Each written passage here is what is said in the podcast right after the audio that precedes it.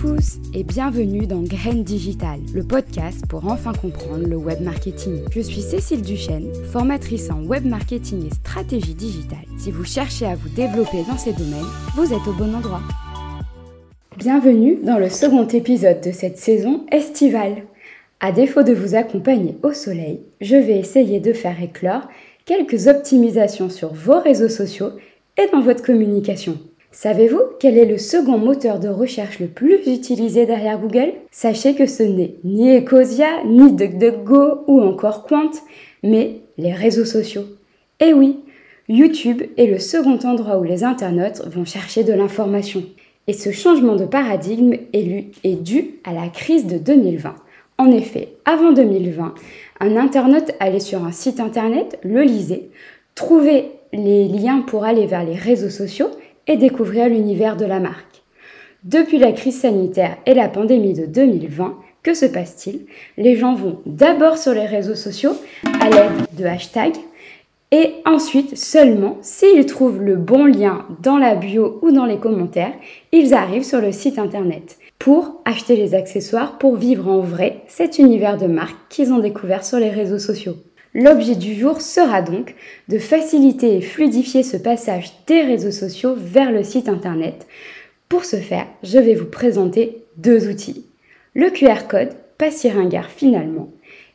Et si le lien en bio et en commentaire, devenez le sésame pour entrer dans vos univers de marque. Allez, c'est parti Pour commencer, je vous embarque sur un nouvel outil, j'ai nommé le QR code. QR pour Quick Réponse au code. C'est donc un type de code barre à deux dimensions, constitué de modules carrés noirs disposés dans un carré à fond blanc. Les points définissent l'information que contient le code. Ce dessin est donc lisible par machine et peut être visualisé sur l'écran d'un appareil mobile comme desktop ou bien encore être imprimé sur papier. Mais par-delà cette définition, connaissez-vous l'histoire de cette invention qui, sa vie durant, oscillera entre grand amour et utilisation florissante et désamour et oubli. Nous allons donc remonter le temps et partir au Japon en 1992, dans une usine de production de pièces automobiles dans laquelle deux hommes travaillent avec un seul ordinateur. Et oui, en ce temps de crise dû à l'explosion de la bulle spéculative japonaise, les budgets sont coupés. Mais Masahiro Hara et Tagayuki Wagaya travaillent alors sur une technique qui permet d'alléger et d'accélérer le travail des ouvriers dans les usines automobiles où toute la chaîne de production était gérée grâce à des codes barres, invention qui datait de 1949. Le problème? La taille des codes barres est réduite et ils ne peuvent stocker beaucoup d'informations.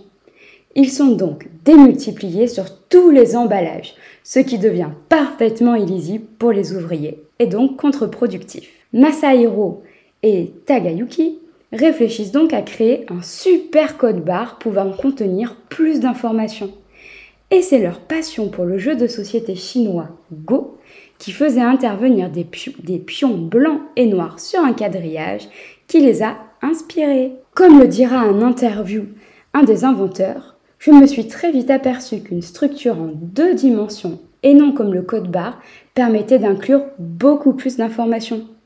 Et c'est peu dire, puisque les QR codes concentrent jusqu'à 4296 caractères alphanumériques, soit 200 fois plus que ces fameux codes barres. Ce sera donc un carton dans la société japonaise dès les années 2000 dans les usines Toyota, sur des affiches publicitaires, sur des lentilles de contact, bref, sur tous les supports publicitaires, le code barre apparaît. Dès 2005, en Corée, en Chine, en Thaïlande ou à Taïwan, la création se répand. Le lien digital entre le on et le offline est donc bien né. Mais c'est un flop en Europe. La technologie est dite futile et on s'en empare assez peu il faudra attendre 2015 et Snapchat pour relancer le QR code.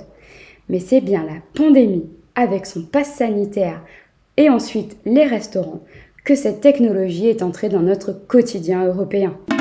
Maintenant que l'histoire du QR code n'a plus de secret pour vous, comment l'utiliser concrètement dans votre stratégie web marketing?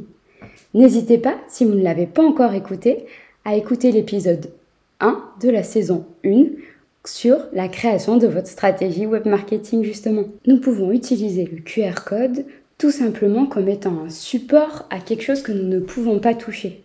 L'idée c'est de nous renvoyer vers un site internet. Comme l'a fait le restaurant avec sa carte, on ne pouvait pas toucher la carte, comme on peut le penser dans un musée.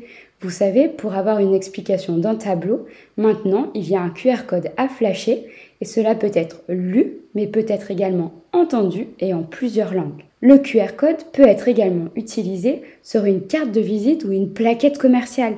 L'idée, encore une fois, est de drainer, de renvoyer euh, du coup notre euh, visiteur et sur notre site internet afin de le rendre internaute. Et enfin, et c'est ma préférée, sur la vitrine d'un magasin. L'idée, pendant que votre magasin est fermé, que ce soit pour cause de travaux, que ce soit le soir et le week-end, ou si vous êtes en vacances, période qui devrait, j'espère pour vous, arriver très bientôt, eh bien vous pouvez emmener avec vous euh, les passants dans votre espace immersif pour leur proposer de découvrir votre marque et également de garder le contact, pourquoi pas en récupérant des emails. L'idée là est de dire ok, la vitrine est fermée, vous, vous avez très envie de voir ce qu'il y a derrière, vous ne pouvez pas attendre, et eh ben flashez le QR code et venez découvrir. Ça peut être une vidéo qui explique le concept ou une vidéo qui montre ce qu'il y a derrière justement ces vitres teintées.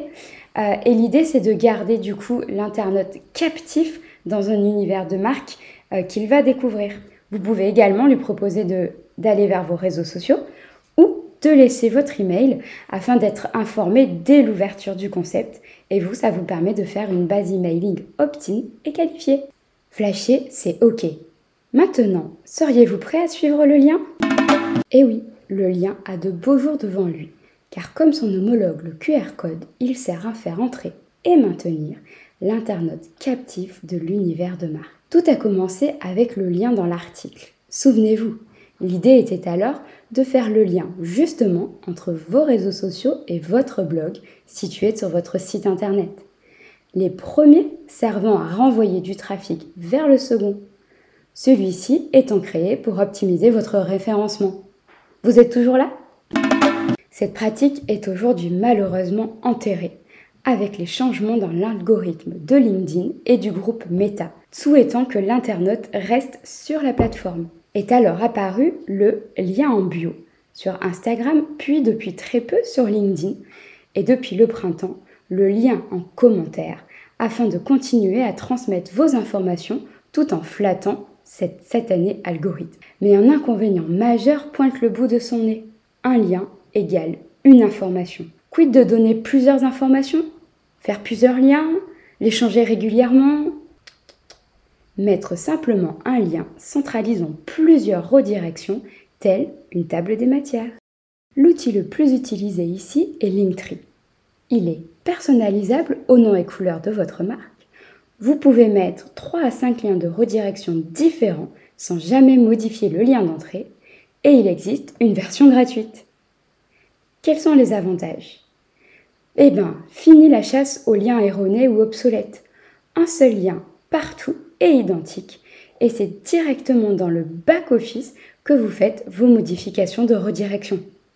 L'internaute a également à disposition tout votre univers de marque et points de contact au même endroit.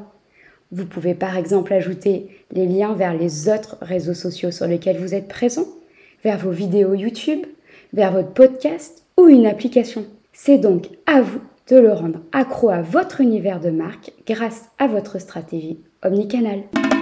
Dans cet épisode, vous avez donc découvert les nouveaux codes pour garder le lien avec votre communauté sans être dans les choux. Le QR code et sa success story n'auront plus de secrets pour vous et les liens en bio et en commentaire se cultivent sans modération cet été. Alors maintenant, n'attendez pas de vous prendre un râteau pour cultiver vos réseaux.